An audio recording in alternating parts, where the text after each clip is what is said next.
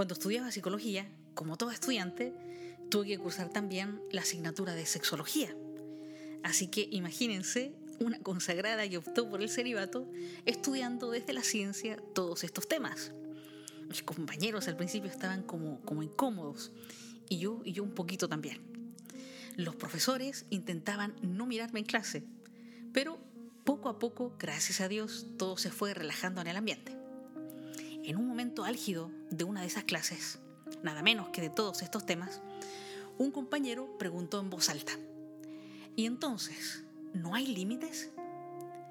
La profesora se sonrió y dijo, mientras haya respeto, amor y acuerdo entre la pareja, todo es posible, pero la pareja misma encontrará los límites.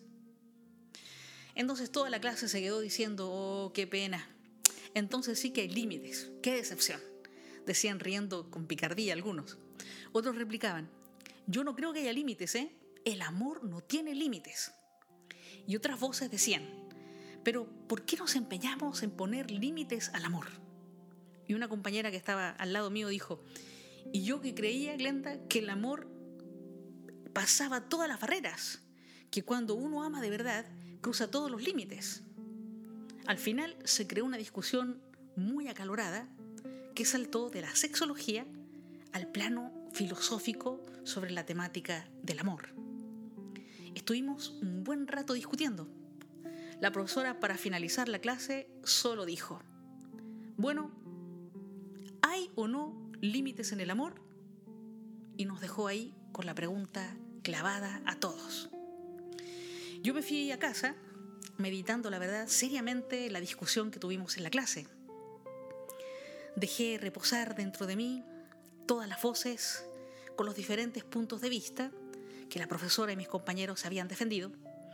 Y cuando logré callarme, me fui, me fui a orar.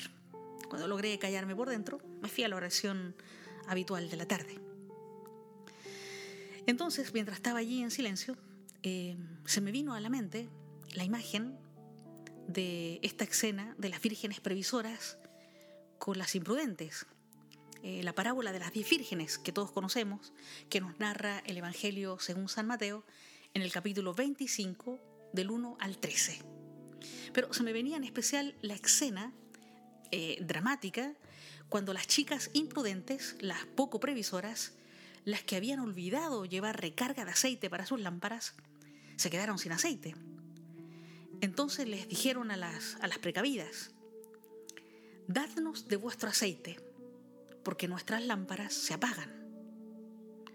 Pero frente a esta petición de ayuda, esta petición de auxilio, las vírgenes prudentes o precavidas, como me gusta llamarlas a mí, les responden, para que no nos falte a nosotras y a vosotras, ir más bien a los que venden y comprad por vosotras mismas. Oye, pero ¿por qué no las ayudaron? ¿Acaso no eran todas compañeras de espera, amigas? ¿Cómo pueden negarle de su aceite, teniendo ellas de sobra? ¿Acaso no están todas buscando a Dios y son cristianas, por lo que deberían haber compartido con las otras pobres que se quedaron sin aceite? ¿Cómo pudieron permitir estas vírgenes prudentes o precavidas que sus amigas se quedaran a oscuras, sin aceite, teniendo ellas de sobra? Hay amores, relaciones o personas que piden de tu aceite, porque ellos carecen del suyo propio, o porque quizás nunca se trabajaron como personas por dentro. Quizás adquirieron una profesión, un empleo, un estatus, pero llegado el momento se les acaba por dentro la alegría, el amor, la paz, la esperanza, se les acaba su aceite y se apagan. Entonces salen a buscar por fuera lo que solo se puede encontrar por dentro. Porque por más que ames a tu hijo, por ejemplo, ¿puedes darle acaso la fe en Dios que tú tienes? ¿O la sabiduría que tú has adquirido en estos años? Por más que ames a una persona, puedes darle tu alegría, tu paz, tu amor, tu aceite. ¿No tendrá esa persona que adquirir el aceite por sí mismo y pagar el precio de lo que significa hacer el proceso de desarrollo personal y espiritual por dentro? Amar a otro significa ser y hacer muchas cosas por el bien del que amas, pero sí que hay un límite. Es imposible darle de tu aceite.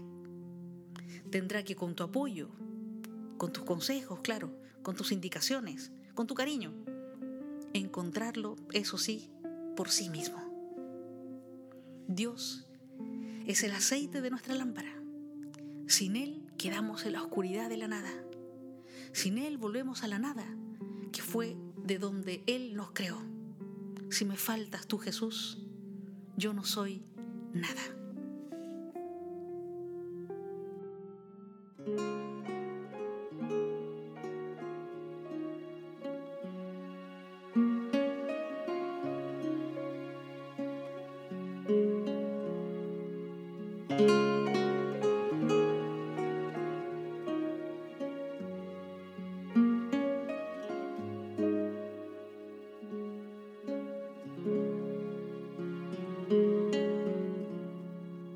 Si me faltas tú, Señor, yo no soy nada.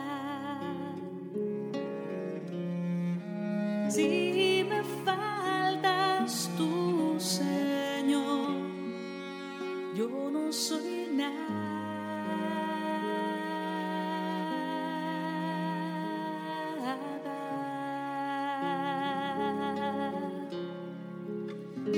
Yo no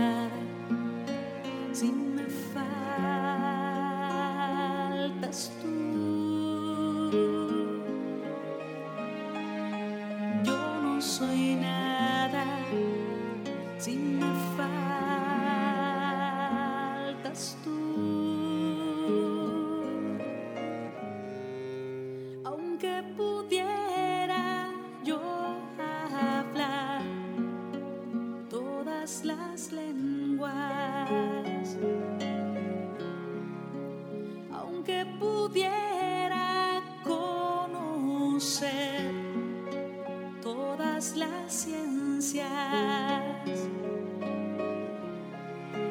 yo no soy nada si me faltas